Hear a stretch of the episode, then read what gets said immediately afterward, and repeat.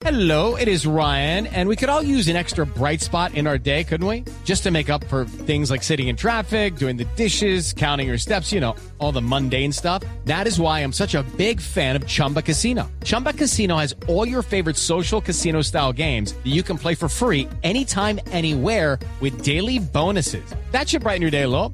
Actually, a lot. So sign up now at chumbacasino.com. That's chumbacasino.com. No purchase necessary. BGW. Void were prohibited by law. See terms and conditions. 18 plus. El ciclista esloveno Luka Meshek del Mikkelton Scott ganó hoy la quinta fracción de la Vuelta a Polonia y le mete presión al líder luego de quedar a cuatro segundos en la clasificación general, que es dominada por el alemán Pascal Ackermann del Bora. Carlos el Bananito Betancourt es el mejor colombiano en la casilla 21 a 24 segundos del líder. Como toda una estrella fue presentado en el estadio Morumbi Dani Alves, el nuevo refuerzo del Sao Paulo de Brasil. Kaká, una de las leyendas del equipo paulista, fue el encargado de entregar la camiseta número 10. El delantero histórico Luis Fabiano, quien marcó con esta casaca 210 goles, participó de la ceremonia entregándole la camiseta de visitante.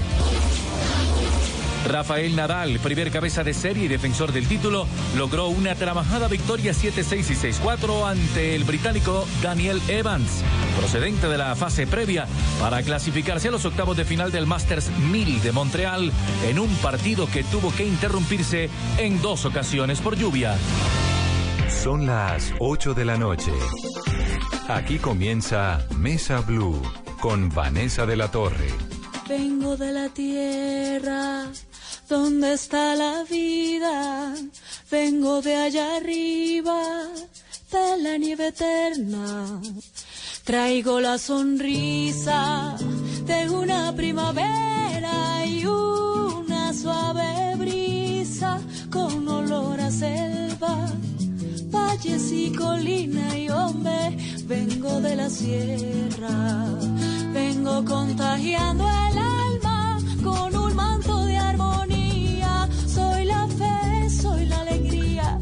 un pueblo que canta, donde nació mi poesía, una madrugada. Chicha, cubrios, envueltos, tamales, bijaos, todo esto hace parte de la riqueza gastronómica colombiana. Y nuestro invitado de esta noche, aquí en Mesa Blue, es Leandro Carvajal. Bienvenido, Leandro. Me encanta tenerlo aquí. Hola, Vanessa. Gracias, lo mismo. Bueno, vamos a hablar de todo, de gastronomía, de literatura. Leandro, hace más o menos unos ocho años, arrancó con un proyecto muy interesante que es conversar en medio de una cena gastronómica, ¿no? Sí, es un almuerzo gastronómico. Pero digamos, esto arranca hace ocho literario. años como un almuerzo literario y uno va, iba allá y ¿qué hacía? Entonces, nosotros todavía seguimos haciéndolo. Eso era en Casa Tomada hace ocho años y usted lo sigue. No se sigue haciendo en casa tomada todos los meses, una vez al mes, nos reunimos el último sábado del mes y hablamos sobre una novela en particular o un libro en particular que está en un cronograma anual. Entonces nosotros hacemos un proyecto anual, desde septiembre ya sabemos lo que se va a leer todo el año y la gente se inscribe al libro que quiere ir. Y en esa mesa comen inspiraciones gastronómicas Del mías libro. del libro. Y a veces está, bueno, si el autor está asequible, lo hemos tenido y es divertido porque es ah, entre amigos hablar sobre un no, pues libro. es divino. Pero además eso se creció, porque en la última feria del libro tenían una carpa tremenda donde usted iba cocinando y le iba hablando a uno del amor en los tiempos del cólera. Sí, se volvió una cosa muy bonita porque hicimos una carpa desde hace, bueno, iba de vez en cuando a la feria, pero ahora tenemos una gran carpa donde hacemos estas tipo de entrevistas, charla, más sobre todo una charla, hablando sobre una novela o sobre el libro o sobre un tema en particular con algunos escritores y gente dedicada a la Y ahí le mete gastronomía. Y siempre estoy cocinando en vivo cosas que me inspiran todo este tema. Leandro, pero además usted es cantante de ópera. Sí, soy cantante de ópera. No, y de verdad. Y de- Eso creo. Sí. Sí. ¿Y a qué horas entonces le sale este gustico por la gastronomía? Eh, justo cuando estoy terminando mi carrera en La Habana, mis estudios musicales, eh, empiezo a trabajar en cosas gastronómicas para mí, porque pues tenía que ser hábil con los recursos que encontraba en la isla para seguir comiendo sabroso y rico y variado. Claro. y yo era ultra vegetariano en esa época. Ah, no, facilito. Era súper fácil. Cuba? En Cuba. que solo había cerdo ¿Eso y fue en qué año? Eh, yo terminé en el 2003. En el 2003. Sí. ¿Y arrancó en qué año? Eh, yo llegué a la isla como en el 2000. Entonces a, finales del 2003 ya bueno, ya estaba. estaba un poquito mejor post periodo especial, pero de todas formas. Bueno, sí, tenía unas particularidades. Y pues era interesantísimo estar ahí. Todavía estaba eh, Fidel y estaban cosas sucediendo. Eh, Bueno, ya ahorita en- entramos en, en- en Cuba, que me parece un temazo, y la razón por la que lo he invitado es porque acaba de inaugurar Leandro hace poco un sitio que se llama L, ¿no? Donde es más o menos el mismo concepto. Van 12 personas, comen, echan lora o almuerzan, y mientras tanto se habla de esta magia de la gastronomía y la literatura. Sí, eh, tenía la inquietud de rescatar un poco la comensalidad, que es esto de sentarse a comer y beber, pero también charlar, como hablar, con esa tertulia que, Lo que de chiquito yo imaginaba que existía. Pero cuando crecí descubrí que en los restaurantes y trabajé en los restaurantes, pues poco a poco, porque al final hay un ruido, hay muchas mesas, hay un montón de cosas que al final la, la conversación se pierde y entonces ahora uno ve solo a la gente chateando mientras está cenando, pero se perdió ese foco. Entonces quería hacer algo muy íntimo, muy privado. Y, apareció esta mesa, que es como la mesa que siempre está dentro de la cocina o a la que iban invitados a la, a la cocina. Y que el chef siempre tenía como una mesita dentro. Que es además como- el lugar más agradable de la casa. Cuando Claro. el chef está cocinando y uno está ahí parado viendo a ver, ay, ¿usted qué le pone? Entonces, eso es una delicia y eso lo creamos en L. Y entonces tenemos como unas temáticas. Y ahorita, pues somos temática 100% Colombia, porque estamos bicentenario, 20 de julio. Entonces, estamos haciendo como un recorrido histórico, gastronómico, por ahí. ¿Cómo es una cena temática Colombia? Bueno, en este caso son 12 Descargamos el menú. personas sentaditas. Y, ¿Y las 12 personas son quiénes? Uno, uno puede llamar, ir. Sí, claro, uno puede llamar, ¿o uno, uno llama o reserva. En realidad se reserva por correo electrónico. Y mm, que si lo quieren lo doy, que es facilísimo, claro. que es reservas arroba l.com.co. Facilísimo. Facilito. Entonces uno escribe y dice, voy, Si quiero ir, ¿cuándo puedo ir? ¿qué días hay?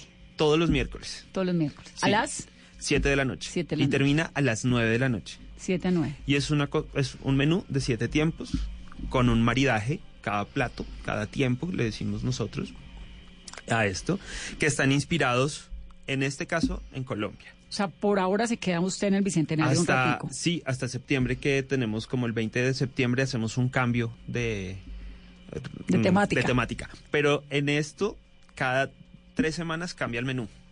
Es decir, que si uno fue este miércoles, en tres miércoles ya no va a ser el mismo. Ya puede volver. Ya. Y ahora que Pues tienen igual puede volver a repetir, porque Claro, está claro. bueno. ¿Qué tienen en esos siete tiempos? Ahorita en este instante tenemos eh, un tamal metido. O sea, uno arranca, se sienta y dice, hola, buenas. ¿Y Sí. qué le dan? Hola, buenas. Hay un cóctel de bienvenida porque pues ¿Y ese eh, cóctel qué es? ese cóctel ahorita es... A veces es una lulada un poco eh, envenenada, Aguardientosa. aguardientosísima, Delicioso. con un poco de piña. Estamos haciéndole un, un pequeño homenaje a la piña en, esto, en este menú que termina el otro miércoles, el 14. Hacemos cambio de, de miércoles. Cuando no haya papaya, voy. Casi nunca hay papaya. ¿Y por qué a la piña? Porque, bueno, es una de nuestras frutas suramericanas que se ha quedado en, nues- o sea, en nuestro menú, está en todas partes. Con, se hacen un montón de bebidas, pero al mismo tiempo se fue al Asia y triunfó. O sea, es nuestra reina de verdad. O sea, esto es una fruta que se, que se consume en todas partes. ¿La piña es de Funciona. dónde originaria? Suramericana. Suramericana. Sí. Claro, en Asia hacen unos platos agridulces maravillosos con piña. No, la piña, o sea, Filipinas sin la piña, ¿qué sería? Nada. O la comida vietnamita. Tam- Imagínese. ¿Y por qué en Colombia no hay esos sabores agridulces de la piña tan popularizados? Pues depende, porque es, nosotros no tenemos una, una comida o una cocina, sino nos definimos como por regiones. Y hay regiones en donde la piña sí tiene su, su espacio. La costa es un piñera y la, la Orinoco también tiene piña. Bueno, hay Piña por ahí, pero por ejemplo, en- bueno, en el valle no tanto. No, en el Valle no tanto. Pues sí, en jugo y en postre. Sí, pero, pero sí hay sus regioncitas. O sea, la sabana de Corozal y todas estas cosas hacen su chicha a punta de piña. Pero no se la meten tanto al pollo, No, más bien como para diciembre. más bien para los platos típicos. Sí, no, o sea, como los especiales. Sí, Sí, bueno, y también tenemos la pizza con piña. la hawaiana, que es deliciosa. sí, Eso- tiene sus fans. ¿De dónde surge la piña? La- ¿eso, eso es de dónde? No, eso es una de las incógnitas. Pero creo que es de Estados Unidos. La hawaiana. Sí. Leandro, entonces le dan a uno su coctelito Sí. que tiene piña y un poquito lulo. Luego, Normalmente tenemos un menú que es sorpresa, pero la sorpresa va a morir hoy. Eh, hicimos un envuelto de envijado. ¿Qué es el envijado? El bijao es una palma y entonces tenemos con la hoja que se cocina como un tipo tamal. El pargo rojo, que es un pescado nuestro. Con O sea, el bijao es qué? el bijao es una hoja. Es la hoja, como Es la hoja de plata. Como la hoja de plata. Ok. Pero tiene un sabor también muy particular. No es tan eh, fuerte como la del plátano, tan marcado. Es un poquito más mentoladita. Entonces Y ahí adentro meten el Dentro pargo. de eso va el pargo y como unos eh, tubérculos y vegetales. Dígame una cosa, ¿por qué esto del envuelto tan presente en la gastronomía colombiana? ¿De dónde Pues es viene que- esto? No, esto sí, la- coser dentro de hojas ha sido como desde, creo que hay muestras desde 8000 años antes de Cristo que se ponían eh, cocciones así en Mesoamérica con entre hojas. Pero lo curioso es que en estos estas como estas investigaciones que he ido haciendo sobre la cocina colombiana he descubierto similitudes con el Congo. Entonces es bien interesante. Congo en África. El Congo en África. Entonces es bien interesante cómo podemos realmente ver qué, qué nos llegó, qué se fue, qué Eso tiene que ver con la esclavitud, supongo, tiene que ¿no? ver, claro, en- Claro. claro, cuando, cuando nos trajeron a todos los esclavos, el Congo era uno de los grandes, digamos... productores, tristemente, sí, de la esclavitud. No, no, no, no, no diría productor, pero Mercado, sí diría sí. como que fue de ahí de donde trajeron la, ma- la mayor parte de, de negritudes que nos llegaron. Y entonces pues hubo una gran mezcla entre lo indígena y lo africano, que fue también convirtiéndose en nuestra comida. Entonces un poco este plato es pensando en ese matrimonio eh, indígena, indi- como, como que sería suramericano, africano. Sí, una combinación. Pero entonces, acá llegan a, a- se conserva, digamos, esto de envolver las cosas y supongo que tiene algo que ver con los viajes, tal vez. Sí, pues hay mucho, había mucho de cargar, pero también hay mucho de cocinar bajo la tierra y proteger los alimentos. O sea, se meten las hojas y se envuelve y Claro, se digamos que también como el fiambre este que cargan entre la hoja, pues no había El sabor también, Sí. que cambia muchísimo cuando lo envuelven en, en la hoja de bijá. Sí, hay, hay, hay muchos sabores interesantes ahí y, la, y distintas hojas, no sé, porque también se usan, pues la hoja de plátano Es que usamos común, tanto, sí. que es comunísima, por ejemplo, imagínese un tamal de pipián sin hoja de plátano, eso pues no, no, no sabe a, a lo mismo, O un tamal vallecaucano, o un tamal vallecaucano. Sabe distinto. Y luego entonces, el- me decía, bien, el bijao, el envuelto, el pargo y unos tubérculos. Y que un son montón de tubérculos ahí deliciosos, el ñami. Hay una mezcla con unas hierbas que es albahaca y le metemos mostaza un poco por un afrancesamiento Pero Si la gastronómico. mostaza sí no es, no es criolla, ¿no? No. ¿Y la albahaca? Y albahaca tenemos una albahaca negra ¿Que es de dónde? en el Pacífico al norte, como hacia Chocó. Ok. Sí. Y entonces le mezclan, ¿y qué? ¿Y tubérculos, ñame, qué más? Mm, tiene un poco de papa nativa, que es esta papa que uno parte y se ve moradita. Sí. y le metimos un poco de calabacines y zanahorias y cosas. Y entonces esto no se cocina al vapor ni en agua. Va sobre piedras y se rostiza. Todo se quema. La hoja se vuelve un carbón. Pero por dentro la frescura de todo es increíble. Queda súper rico. ¿Y de dónde aprendió usted esa receta? Pues eh, fui creándola un poquito a partir de... mm, Porque esto en realidad no es nada típico. O sea, nada, ninguno de los platos que están acá son típicos. Eso sí, copy-paste de técnicas ancestrales de un montón de maestros que he ido teniendo en cocina colombiana, que ha sido mi, mi mayor mm, atracción como personal. Entonces, viene este plato. Luego, ¿qué sigue? Ya voy con el, Luego- segundo, el tercero. Bueno, Este luego- tiempo. Este es el menú bicentenario. Este es el menú bicentenario. Sí, hay dos versiones de menú bicentenario porque estoy trabajando en una gran muestra que voy a hacer en el Congreso Gastronómico de Popayán, ¿Qué es cuándo? que es eh, la primera semana de septiembre. Entonces ahí vamos a hacer un pequeño almuerzo para 600 personas en donde eh, vamos a tener a Jorge Orlando, vamos a tener a distintos A Orlando historiadores Melo, con quien vamos a hablar ahorita a continuación. y, y un montón de historiadores maravillosos charlando sobre gastronomía y qué pasó en estos 200 años. Ya no nos estamos yendo a un poco más, sino 200 años de, cre- de identidad un poco. ¿Y qué pasó en estos 200 años? Pues para mí ha sido bien interesante porque cuando me hicieron esta invitación, este año, hablar sobre Bicentenario en distintos lugares, nunca me imaginé recrear o, o hacer como una traducción de lo que pasaba hace 200 años, sino qué pasó desde hace 200 años a hoy, porque siempre decimos quiénes somos, qué somos, qué país somos, cómo nos, cómo con nuestra geografía, cómo se transformó, cómo delimitamos una frontera, y eso pasó en las ollas, y eso pasó en los fogones, y eso pasó en las casas. Siempre hubo como una pequeña guerra de, de- regiones, y, y entonces eh, para mí la comisión coreográfica fue la solución a mi gran pregunta, o fue, digamos, la apertura. Como en 1850 unos tipos, pues todavía no lo celebramos, lo celebraremos en unos años, pero cómo se les ocurrió demarcar no solo geográficamente, sino regionalmente el país.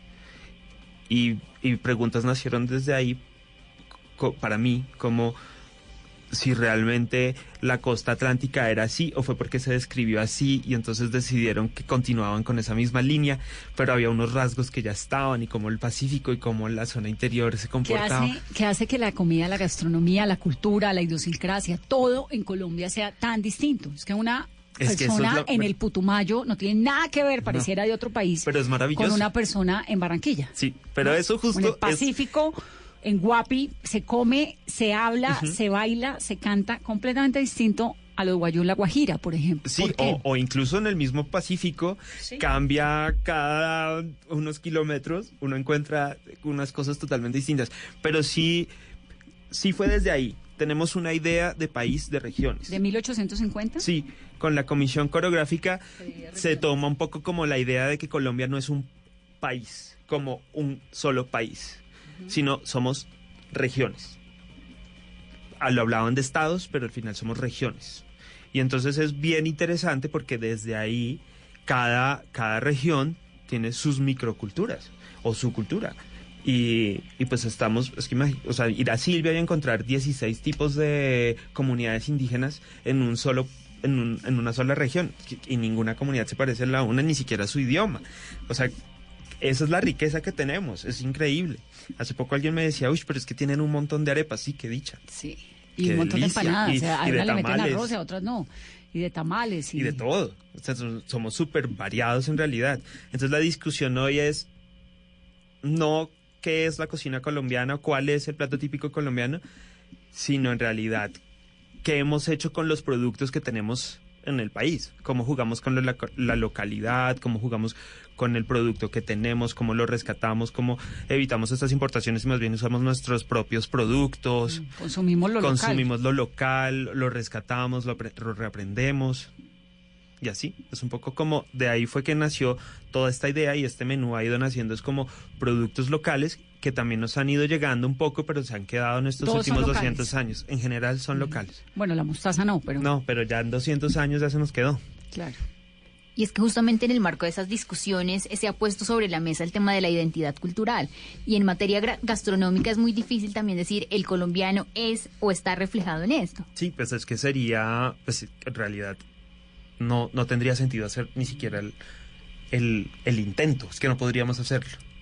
Pero sí somos un, o sea, somos un país, está claro, pero no estamos, pero no estamos eh, unificados. Unifica, o, sea, un, en- como no unificados en esto, sino no es un solo concepto, Sí, ¿sí? no es homogéneo. No.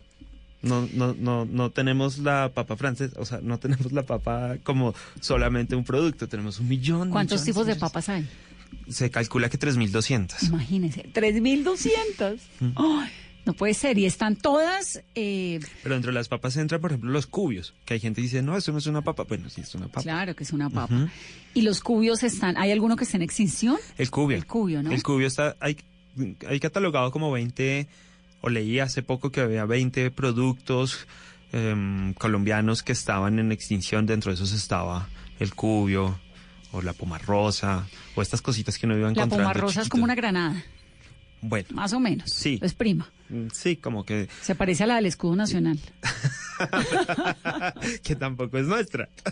¿Esa es de dónde? Esa Como sí, la, tra- No, es totalmente castellana, es totalmente española. La del escudo nacional. Sí, la del escudo nacional, pero es divina. Y ya se da acá también, y bueno, también se ha dejado de producir porque Pero esa es la consume. granadilla que comemos, Mm, no. No, la granada es de un fruto rojo por dentro. Se parece a la pomarrosa. Mm, bueno, pues no. Pero no es como prima por las pepitas. Son pepitas, pues sí, Sí. son familiares. Y digamos que también el, como decía, el mangostino, como en estos tipos de frutos así redonditos perfectos. La granada la traen los españoles. Sí, La pomarrosa, y supongo que es de Granada, España. o, o nada que ver.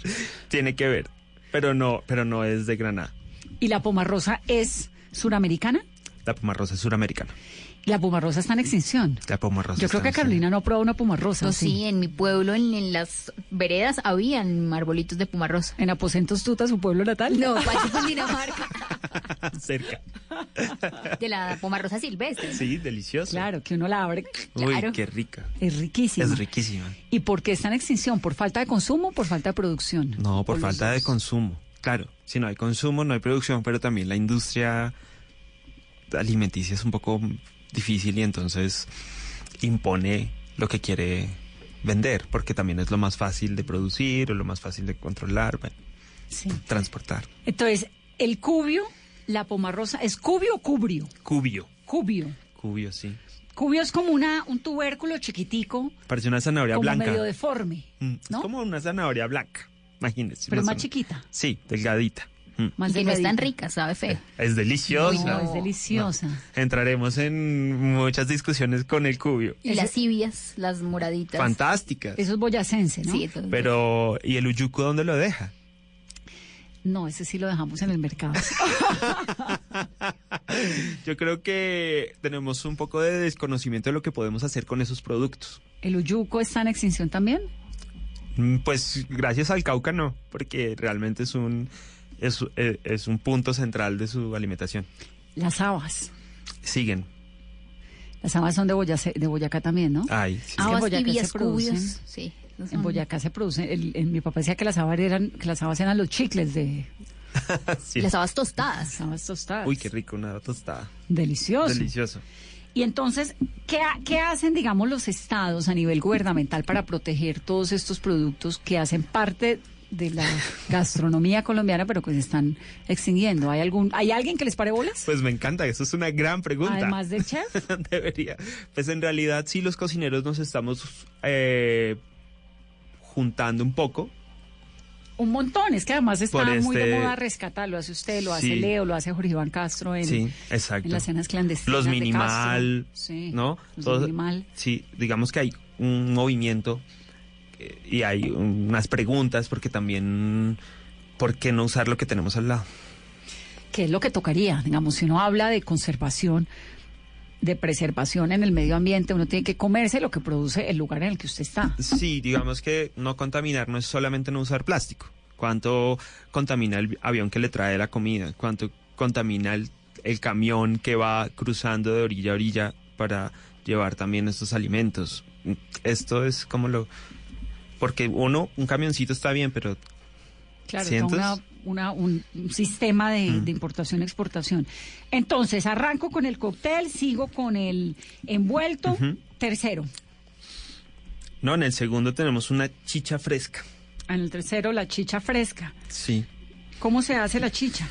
Pues esta chicha en realidad es una chicha que se fermenta solo en tres días.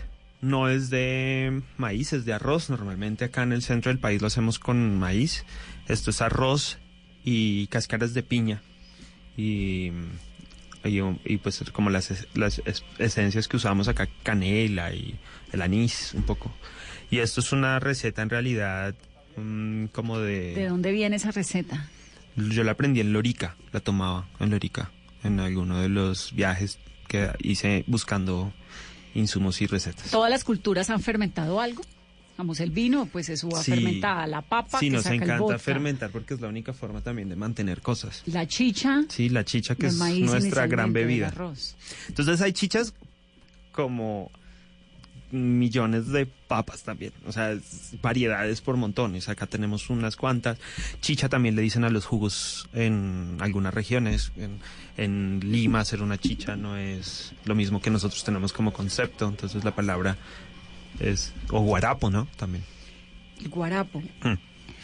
Entonces, la chicha fresca de arroz. Luego, Tenemos unos, bueno, nosotros no teníamos ciertas proteínas acá, no comíamos ni cerdo, ni res, eso lo traen. eso nos lo traen, ni cordero, Lo traen los españoles. lo traen los españoles. Entonces, ¿qué comían acá los...? Pues teníamos indígenas? muchos, bueno, conejos, liebres, o ratoncitos, o culebras, o mar, Pescado. río.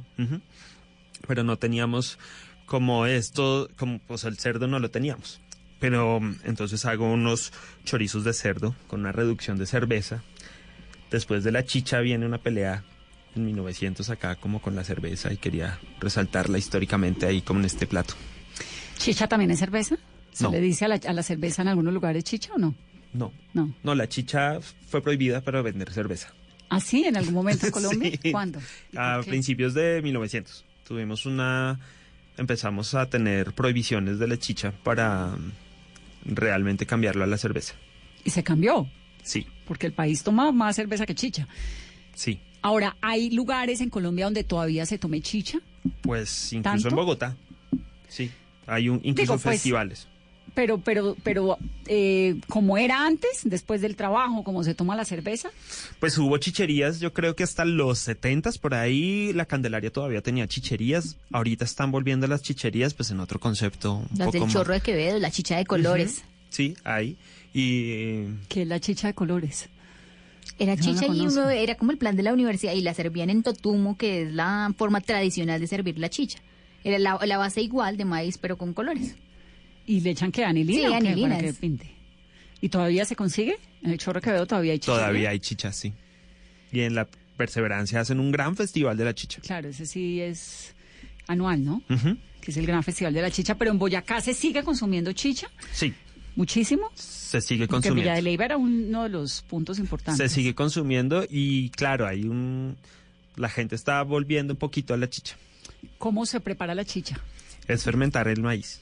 O cualquier... mm, Es hacer una fermentación a partir de maíz o de arroz o... Por días, meses. Y, es, y hay toda una química alrededor De la chicha. de la chicha. Es fantástico. Listo, cuatro, mi chorizo de cerdo. Quinto, Pues... con cerveza. Hicimos unos palmitos de putumayo que pues, va- están funcionando como un tipo de canoa, la azotea, que se un poco inspirado en la azotea de los pescadores en, en el Pacífico que tienen ¿Qué es la azotea? la azotea es un, la ¿Como una barquita palangana? Sí. la barquita que Como tiene el pescador, la canoa. Y entonces cuando eh, se jubila la canoa, la convierten en vivero. En, en matera de albahaca, cilantro cimarrón, de cilantro, de perjiles, de un montón de hierbas. Y entonces estas hierbas le, le- eh, gustosamente le dicen el, como, el- como la azotea. Ese es cuando no lee o cuando usted se encuentra alguna receta que diga azotea, es que es toda esta mezcla. Así como los franceses tienen la suya, nosotros tenemos varias nuestras y una es la azotea. Pero uno puede mezclar la hierba, o uno le echa cilantro, perejil, Y eh, albahaca. apio, albahaca, le puede echar de todo, tomillo, Todo lo que está, lo que normalmente Lo que hay está en esa, sí. Entonces estas son unos palmitos de putumayo frescos que vienen y los tenemos rellenitos de estos, de este guiso de azotea y, mm, y va como entre unos ríos de tubérculos de cubios y chuguas y uyucos, papas nativas y no ¡Qué sé qué. delicia! Y todo con el guisito de la azotea. Delicioso. Entonces ahí viene la azotea con lo- el palmito de putumayo. Sí. Siete, seis. Pues el Cordero de Dios que quita el pecado del mundo. y es un cordero cocido en vino durante 32 horas am, en un vino de La Rioja sobre Ah. unos bollos limpios y suero costeño. ¿Bollos de qué? Bollos De yuca. de, yu- de- no, de maíz. El famoso El famoso- aquí en Claro. el interior. O el, bo- el bollo limpio, que llaman Bollo en el, en el norte. Entonces lo ponen 32 horas y no Sí. se pasa. No, eso Ah. queda dentro del hueso. O sea, queda el huesito amarrado, pero usted toca esa carne Y y se- deshace, Tapado. tapado. Pero no al vacío ni en un No, nada, no, pura, nada. No, no, no. Esto incluso en la casa de uno lo puede hacer tranquilamente. O sea, usted se duerme con la estufa prendida. Más o menos no duermo. claro, tiene que cuidarlo. Delicioso. Siete. La guatila. ¿Qué es qué? Ay, la papa de pobre. Pero estos son unas eh, lonjitas cocidas en frío con naranja y limón. Como un carpacho de papa. Sí, pero usted no se imagina la cosa más sabrosa que puede resultar ahí. Y, ¿Y es qué papa sorprendente. es? No, se llama guatila y esto... O sea, el tipo de papa es guatila. No, no es una papa, es un fam- está cercano. Es como un tubérculo, es, es la famosa bellota, que tiene espinas. En y algunos es- casos. sí, y es verde. Sí. Ok. Y es, pero una cosa Y es preciosa. tubérculo, pues también. no, ¿o no? No, es un fruto. Un fruto. Y, eh, y es, Y es cruda. Y, y es cruda, va cruda. Deliciosa. Ay, qué maravilla. No, pero esto sí me parece el planzazo, Leandro. Y, Espérame, term- y le falta a uno una cosa, que ¿Qué es la, cuál? la torta de almojábana.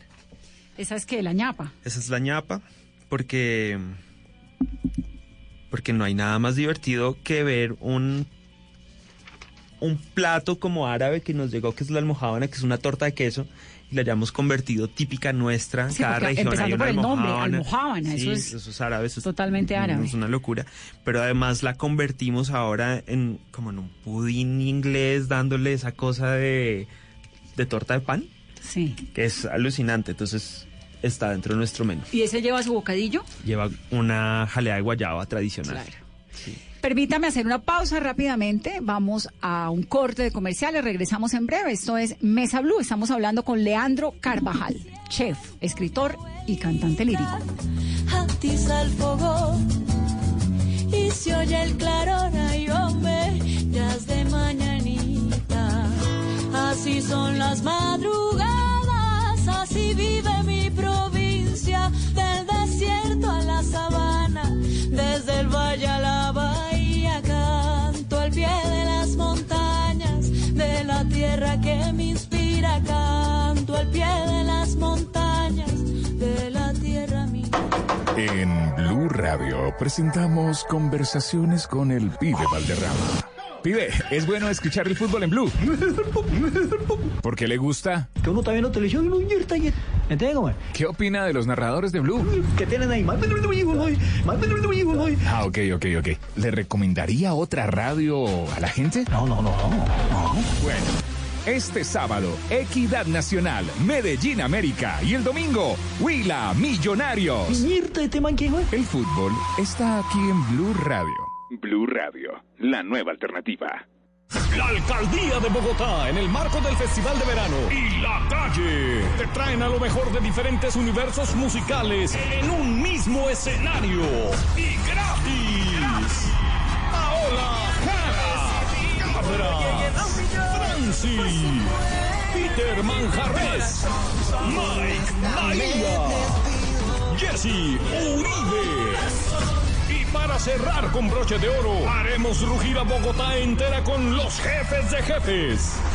Los Tigres del Norte. 11 de agosto, Parque Simón Bolívar.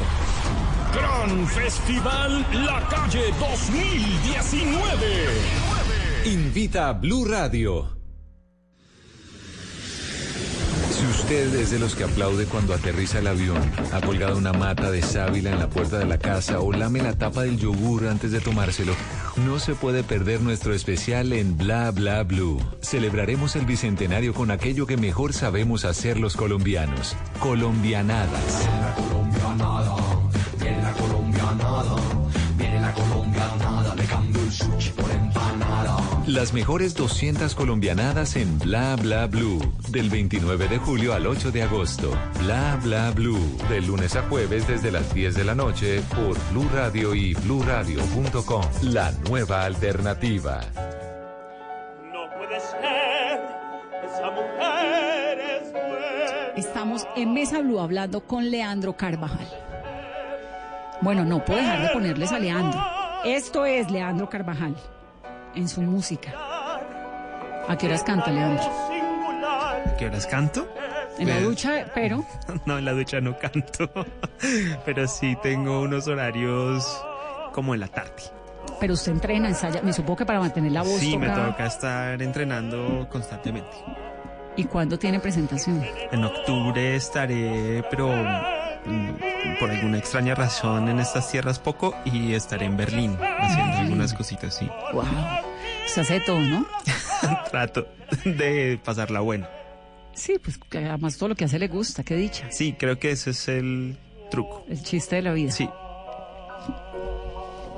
Ahora me cuenta un poquito la historia de la jalea guayaba. listo. que debe tener también su historia. Antes, Jorge Orlando Melo es historiador, ha sido profesor, bueno, de la Nacional, de los Andes, de la Universidad del Valle, de Duke University. Jorge Orlando, buenas noches. Bienvenido a Mesa Blue. ¿Qué tal? ¿Cómo está? Bien, me encanta oírlo, me encanta saludarlo.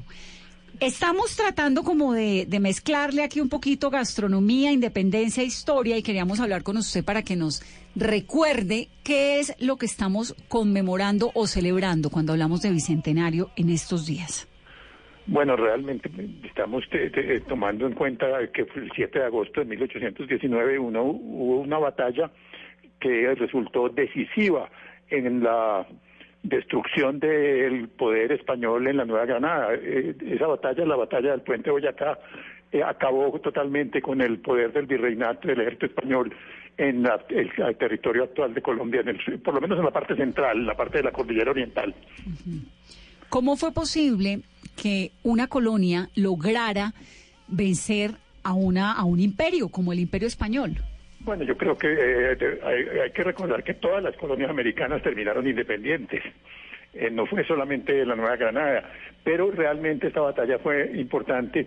Pero hay que tener en cuenta un hecho fundamental. En 1810, cuando se decretó eh, el establecimiento de juntas autónomas en muchas ciudades de Colombia, en Cartagena, en Socorro, en Pamplona, en Cali, en Bogotá, eh, eh, esto se hizo porque el rey de España, Fernando VII, y su predecesor, Carlos IV, estaban en manos de Napoleón, que los tenía prácticamente presos. Entonces no había un poder español capaz de enviar fuerzas a América y por eso en Bogotá, cuando hicieron la guerra, la, la declaración en julio 20 de 1810, tuvieron cuatro años para entretenerse haciendo constituciones y discutiendo lo que al- algunos han llamado la patria boba, que fue realmente un periodo de ejercicio intelectual muy interesante, porque no tenía, no había un ejército español aquí. Eh, ahora, ese ejército español llegó después, en 1815, enviado por eh, eh, Fernando VII, que había vuelto a tomar el poder, había asumido otra vez la monarquía, pero habían tenido cinco años de plazo acá en, en la Nueva Granada para más o menos luchar por la independencia sin enemigos españoles. Ellos llegaron a Cartagena, hicieron un cerco muy fuerte y finalmente se tomaron a Cartagena y parecía que iban a derrotar totalmente a las fuerzas neogranadinas. Y realmente llegaron hasta Bogotá y tomaron el poder. Eh, Recuperaron esto hasta 1816, pero llegaron muy deshechos. Los españoles no tenían eh, casi soldados, tenían que reclutar soldados locales y finalmente eh, de 1816 a 1819 mantuvieron el poder sobre todo a fuerza de terror, a fuerza de eh, fusilar a un poco de gente, condenar a muerte a un poco de, de rebeldes o de gente que había tenido participaciones menores en, en la administración de este país mientras no había poder español disponible y los condenaron y lo que crearon fue un gran odio que se notó cuando Bolívar y Santander subieron de los llanos orientales en junio de 1819 y encontraron que en la zona de Boyacá la gente lo recibía con gran entusiasmo, dándole todos los apoyos y todos los ayudos, mientras que el ejército español se estaba muriendo de hambre. Mm.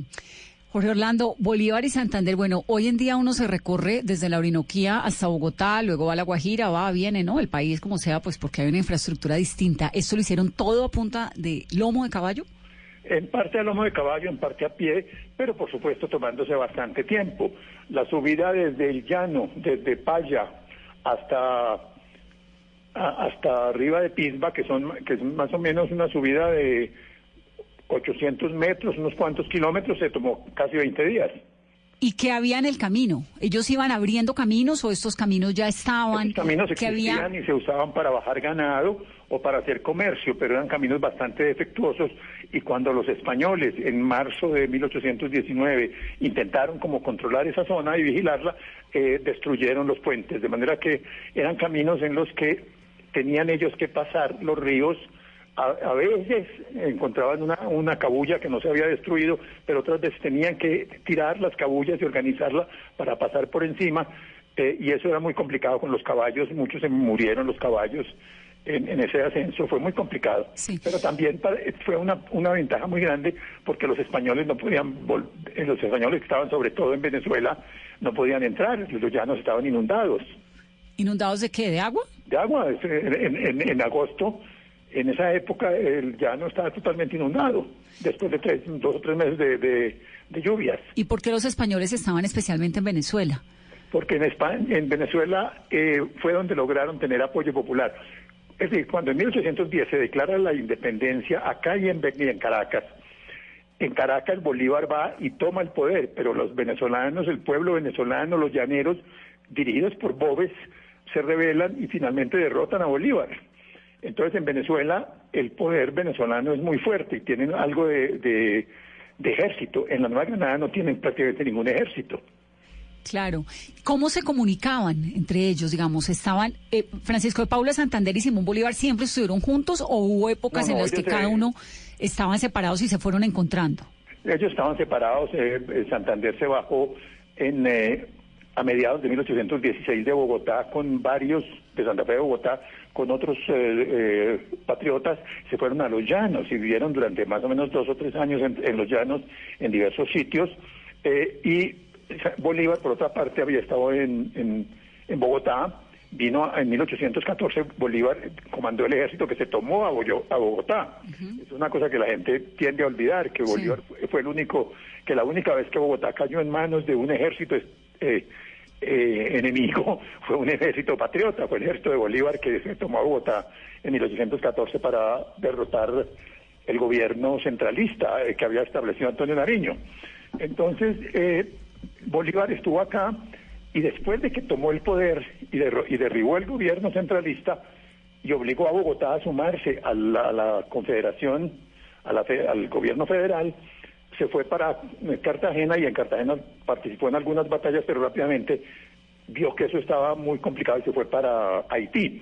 Y en Haití trató de conseguir apoyo y consiguió finalmente apoyo del presidente de Haití, que era un, un presidente que había hecho una revolución, eh, Alejandro Petión, y se fue con una cantidad de soldados de Haití a tomarse a Venezuela de nuevo, a tratar de tomarla.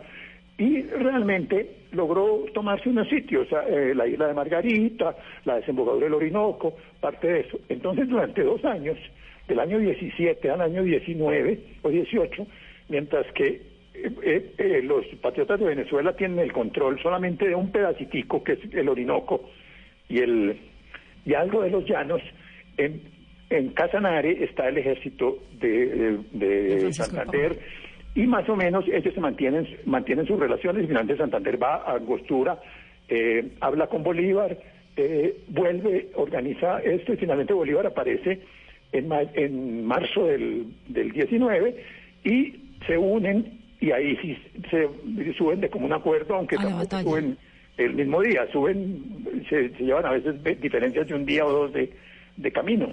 ¿Cómo se comunicaban?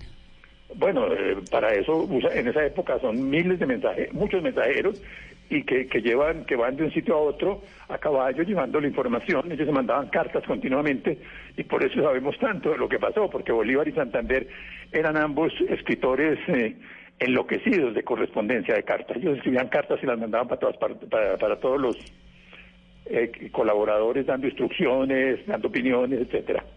¿Qué era, ¿Qué era lo que tenía Jorge Orlando Bolívar como en ese ímpetu libertario tan, tan fuerte, ¿no? Que lo lleva a Haití, que lo lleva a Margarita, que lo lleva a Venezuela, que lo lleva en esa obsesión independentista. Bueno, yo creo que mucha gente la tenía, porque fíjate que también Santander se va a los llanos, está dos o tres años en los llanos, eh, y es un eh, eh, es un criollo más o menos con ciertos recursos económicos y decide lanzarse a la guerra también. En realidad acá cuando se hizo la, la declaración de independencia en 1810 en, en Venezuela y en y acá no había una gran ímpetu por la independencia, pero ya Bolívar sí tenía muy claro que lo que quería era realmente la independencia. Él ya se había decidido por eh, establecer un gobierno, unos nuevos gobiernos.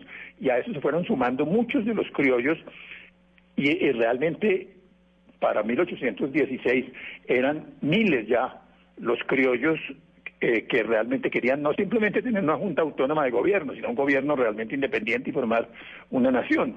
Eso, en el caso de Bolívar, era muy apasionado. Bolívar realmente sí le puso a eso una pasión y una energía que es difícil encontrar en otros, pero realmente había mucha gente dispuesta en eso. Hay que pensar también en todos los que en Bogotá, como Camilo Torres o eh, Caldas, todo esto durante tres o cuatro años lucharon Y las mujeres, ¿no? pues las mujeres, eh, eh, por supuesto, participaron, aunque en función secundaria, pues en función sobre todo de mensajeras, eran muchos de las Y de mensajeras. inspiración, no crea. So, consentir al libertador tenía que tener también uno de sus artífices, ¿no? Sus- su magia, su ciencia. Por supuesto, eso sí, Mandarlo inspirado a la tenía- batalla del día siguiente. Bolívar también era muy complicado en esos asuntos. eh, fue un hombre muy muy amigo de, de- de diferentes, de muy diferentes mujeres, de muchas. eh, y, y por supuesto eso fue también un papel importante. Pero también otras mujeres participaron mucho como apoyo eh, material eh, de, de- de la campaña. Acompañaban a veces a los ejércitos eh, cocinando, ayudando en, en- en la- en el arreglo de cosas. Ya en otros, momentos.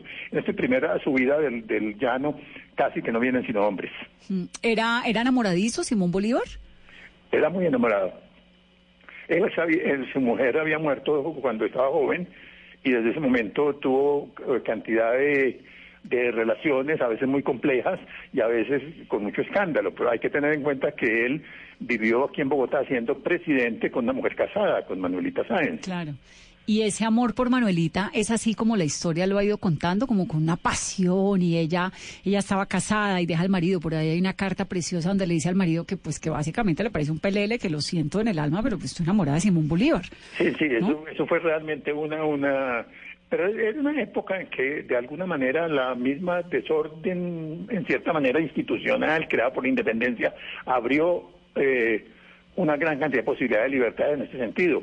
Eh, hay que, hay un diario de Bogotá muy, muy especial en, en la década de los 20 en la que uno ve que las mujeres bogotanas se emanciparon bastante durante esa época y una señora, María Tadea Lozano, eh, muy de las señoras eh, elegantes de Bogotá, eh, aparece mencionada en el diario porque dice el, el que escribe el diario, doña María Tadea contrató unos matones para que ago- golpearan al novio de su novia, de su hija, porque la había embarazado. ¿Cómo era, ¿Cómo era la sociedad para que una mujer casada como Manuelita Sáenz pudiera estar enamorada de Simón Bolívar? ¿O es que Simón Bolívar era en ese momento como enamorarse uno de Barack Obama?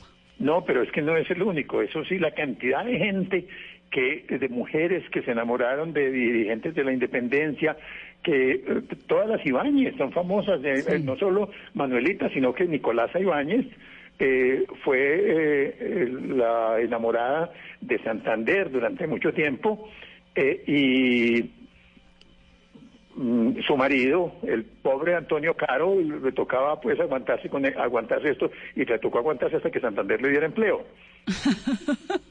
¿Santander pudo disfrutar de la gloria de lo que hizo?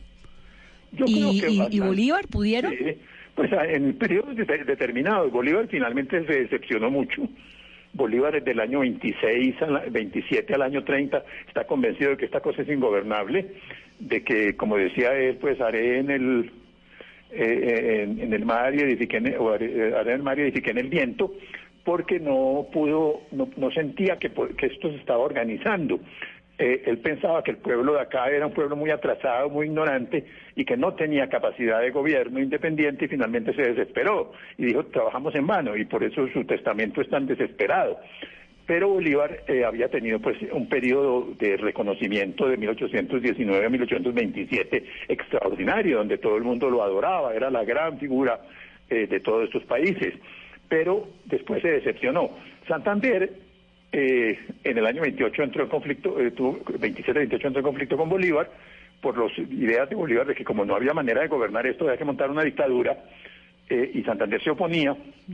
Entonces Santander eh, entró en conflicto y cuando un grupo de jóvenes bogotanos decidieron que había que matar a Bolívar porque estaba porque había creado la dictadura y no y- y había acabado con lo que habían luchado ellos de la democracia y de la libertad y todo eso. Entonces lo- hicieron un atentado y en ese atentado eh, Santander se enteró. de que Bolívar a- se enteró. se enteró, se enter- se enteró de que iban a hacer el atentado y no dijo nada. Entonces, aunque no participó y aunque trató aparentemente de desanimar a los del atentado, no los sapió. Y eso se consideró como una, una- una- un acto De traición. de complicidad y fue condenado también eh, a muerte, pero a última hora el Consejo de Ministros consideró que condenar a muerte al vicepresidente era demasiado y eso se- y, y Bolívar acabó convencido o aceptando un poco a reñadientes mandarlo al, al exilio y lo mandó al exterior. ¿A dónde lo mandó? No, se, sal- salió de Colombia, entonces eh, eh, Santander estuvo viajando por Francia, por Inglaterra, por, eh, por Alemania entre 1829 y 1832. Y entre el 32 vino a ser presidente de la Nueva Granada y fue presidente durante cinco años, cuatro años largos. Jorge Orlando, tratando uno como de comprender qué es lo que pasa en Colombia 200 años después, cuando uno dice, cuando se usa el término ingobernable que usaba Simón Bolívar, sigue siendo, digamos, ahí, tal vez para entender uno, uno cómo es Colombia hoy en día, se va a esos 200 años atrás y ha, logrado el país reconstruir un montón de esas grietas que le dejan las guerras posindependencia, eh, bueno, la ingobernabilidad que decía Simón Bolívar. Bueno, yo creo que realmente el, el país eh, es ingobernable desde el punto de vista del que quiere tener un- un- una sociedad absolutamente obediente y, y toda de común acuerdo. Eh, pero eh, si uno piensa lo que pasó en el siglo XIX, eh, Colombia era mucho menos ingobernable que Venezuela, que tuvo muchas más guerras civiles, más dictadores, que la Argentina, que tuvo también más dictadores. Eh, Colombia era un eh, no ha sido un país tan ingobernable, es un país en el cual siempre, eh, si uno se pone a pensar, es que prácticamente Colombia es el único país en el cual en el siglo, en la primera mitad del siglo XX dos veces el partido de gobierno perdió el- el- las elecciones y se lo entregó a la oposición. Eso no ha pasado en América Latina. Aquí nos acostumbramos a, a, tener unos gobiernos en cierta manera más respetuosos de la ley y, del, y de la- las elecciones, aunque no eran tan respetuosos, obviamente, como un gobierno europeo, ni mucho menos, pero eran gobiernos, esto era mucho más gobernable y esto tuvo mucho menos revueltas y cosas que otros países latinoamericanos. La Revolución Mexicana se dice que tuvo pues casi un millón de muertos. Ahora, la corrupción que Colombia tiene hoy en día como tan metida dentro del ADN, ¿viene también de esa posindependencia? Bueno, la- viene yo creo que de, una tradición de cultura que es la tradición de la cultura eh, de la monarquía española, que hacía que no se diferenciara el ingreso, lo, lo personal de lo público. Eh, pero, y por eso Colombia, en la década de los, digamos, 1970, alguien eh, que hablara de América Latina decía, es que México es un país absolutamente corrupto donde todo el mundo pide plata, todos los funcionarios públicos, y Colombia era más bien un modelo de relativa corrupción donde los presidentes no se enriquecían, etcétera. La corrupción colombiana es un fenómeno, sobre todo los últimos 30 o 40 años, que ha crecido muchísimo en los últimos 30 o 40 años. Antes había corrupción, porque la tradición española era que, y la tradición en cierta manera cristiana española, es que era ese sueño de tener una sociedad unificada, igualita toda, era que eh, uno se regía por la religión. Y, y, ah, cuando uno mataba a una persona eso era pecado y por eso no se podía matar y por eso aquí mataban muy poca gente. Colombia era un país muy pacífico durante todo el periodo colonial eh, y durante buena parte del siglo XIX, pero eso eh, se, se, fue, se fue alterando y se alteró sobre todo en el siglo XX. Y si uno mira los textos escolares que la gente estudiaba aquí en Windows 30, 40, son textos que dicen, la ley divina prohíbe matar. Y cuando uno mata, viola la ley divina y por lo tanto comete pecado y se puede condenar. Pero si, si uno viola la ley humana, por ejemplo, y, y no paga los impuestos o compra contrabando, eso no es pecado. No pasa nada. Y nos quedamos... No, es decir, tiene que someterse a lo que la ley, le- a, a lo que la autoridad diga. Sí, pero, no al Dios, pero no al castigo de Dios. Hay castigo de Dios. Y como la- la- lo que importaba aquí era sobre todo la religión, fue la herencia colonial en América Latina, en el caso colombiano fue muy fuerte, entonces es, eh, el peso de la religión eh, servía para evitar los, los delitos más fuertes, pero no servía para evitar la corrupción. Jorge Orlando, me encanta saludarlo, qué dicha. Gracias, un placer. Nos hace usted aquí un recuento rapidito y nos alimenta esta conversación a propósito del Bicentenario. Bueno, un a abrazo. propósito, a propósito de lo que dijeron, eh, la guatila en Antioquia la, la llamaban sidra, sidrayota. La sidrayota, La sidrayota era, es una enredadera. como una sidra, ¿eh? como una, como un árbol, como una vid. Es como una vid eh, de la cual cuelga un- una, una fruta blanda eh, eh, con una corteza un poco espinosa, es parecida como al el estropajo, una enredadera de ese tamaño. eh, y esa enredadera es eh, desde el periodo indígena muy consumida acá y en la época reciente, en el siglo XIX y XX, en, por ejemplo, Antioquia se consumía con frisoles, frisoles con sidra se llamaban. Wow. Y ahora entonces la podemos comer en la L. pero eh, en muchas partes y en muchas formas. Delicioso. Un abrazo grande, Bueno, Jorge Orlando, me encanta. Adiós. Voy a leer un pedacito de la carta a Manuelita, que es maravillosa, porque entonces le escribe una carta al marido que se llamaba James Thorne en octubre de 1823. Y le dice, señor, usted es excelente, es inimitable, jamás diré otra cosa sino lo que es usted. Pero mi amigo, dejar a usted por el general Bolívar es algo. Dejar a otro marido sin las cualidades de usted sería nada. ¿Usted cree que yo después de ser la predilecta de este general por siete años y con la seguridad de poseer su corazón, preferiría ser la mujer de otro? Ni del Padre, ni del Hijo, ni del Espíritu Santo, ni de la Santísima Trinidad. Bueno, luego le dice que ya no se puede unir a Simón Bolívar por los auspicios de lo que usted llama honor. ¿Me cree usted menos honrada por ser él mi amante y no mi esposo? Ah, yo no vivo de las preocupaciones sociales inventadas para atormentarse mutuamente. Déjeme en paz, mi querido inglés. Hagamos otra cosa. En el cielo nos volveremos a casar, pero en la tierra no. ¿Cree usted malo este convenio? Entonces diría yo que usted es muy descontestadizo. Luego, que esta parte parece divina. El amor les acomoda sin placeres, la conversación sin gracia, el caminar despacio, el saludar con reverencia, el levantarse y sentarse con cuidado, la chanza sin risa. Todos esos son formalidades divinas. Pero a mí, miserable mortal, que me río de mí misma, de usted y de todas las heredades inglesas, qué mal me iría en el cielo. Tan malo como si me fuera a vivir en Inglaterra o Constantinopla, pues me deben esos lugares el concepto de tiranos con las mujeres, aunque no lo fuese usted conmigo, pero sí más celoso que un portugués. Eso no lo quiero. No tengo buen gusto. Y esa es la carta que le deja al marido y le dice, chao gordito, tú eres regio, pero, es que Pero- estoy enamorada de Libertador.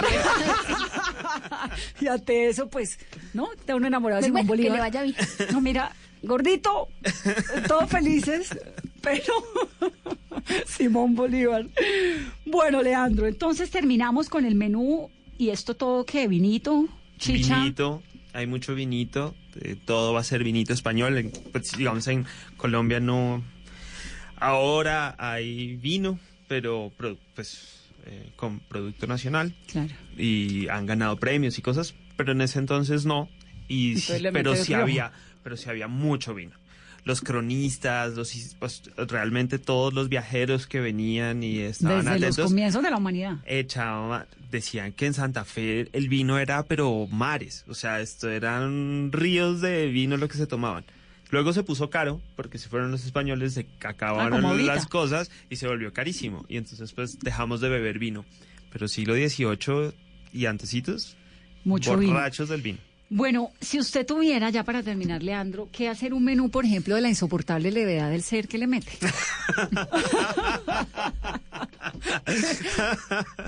Podríamos hablar de otro tanto de... de- de- Me quedo con eso, ese porque le llaman Olita Sáenz. Seguramente, sí. El, em, pues hemos hecho comida, imagínense, llevamos 100 almuerzos literarios Cada libro es un menú. Cada libro es un menú, no hemos repetido un solo plato, no hemos repetido un solo, o sea, casi que ingredientes no se han repetido. Es impresionante. Genial. Ha- Hace poco hicimos como un pequeño recuento porque pues estamos en proyectos nuevos. Al amor y en los tiempos del cólera, ¿qué le mete? Hice 100 años de soledad, que fue bien divertido. Y, tuvimos mucha berenjena, y hubo malangas, y hubo cosas porque... Cerdito, me imagino. Hubo cerdo, sí, hubo de todo. Hicimos también de Roberto Burgos El Patio de los Vientos Perdidos, por ejemplo. Ya sé que le metió plátano a la lata.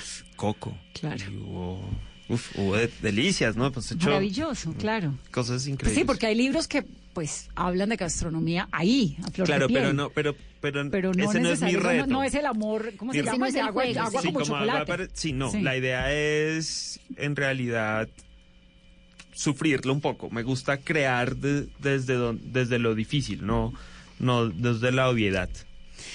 Pues Leandro, me encanta tenerlo acá. El mail, Pues muchas repitámoslo. gracias. Eh, reservas Reservas arroba e ele pun- l.com punto com punto. L, como la letra L, pero E-L-E, Eso. como suena. Sí. Buenísimo. Leandro Carvajal es chef, es escritor, es cantante lírico. Vino para que conversáramos un poco sobre el bicentenario y sobre todo para que nos antojemos de la buena gastronomía y de siempre saber un poco más de historia. Siempre bienvenido, Leandro. Ay, pues digo. muchísimas gracias. La pasé buenísimo. ¿Se divirtió? Sí, me divertí. Perfecto. de eso se trata Mesa Blue. A ustedes que tengan una muy feliz noche. Esto es Mesa Blue. Vamos caminando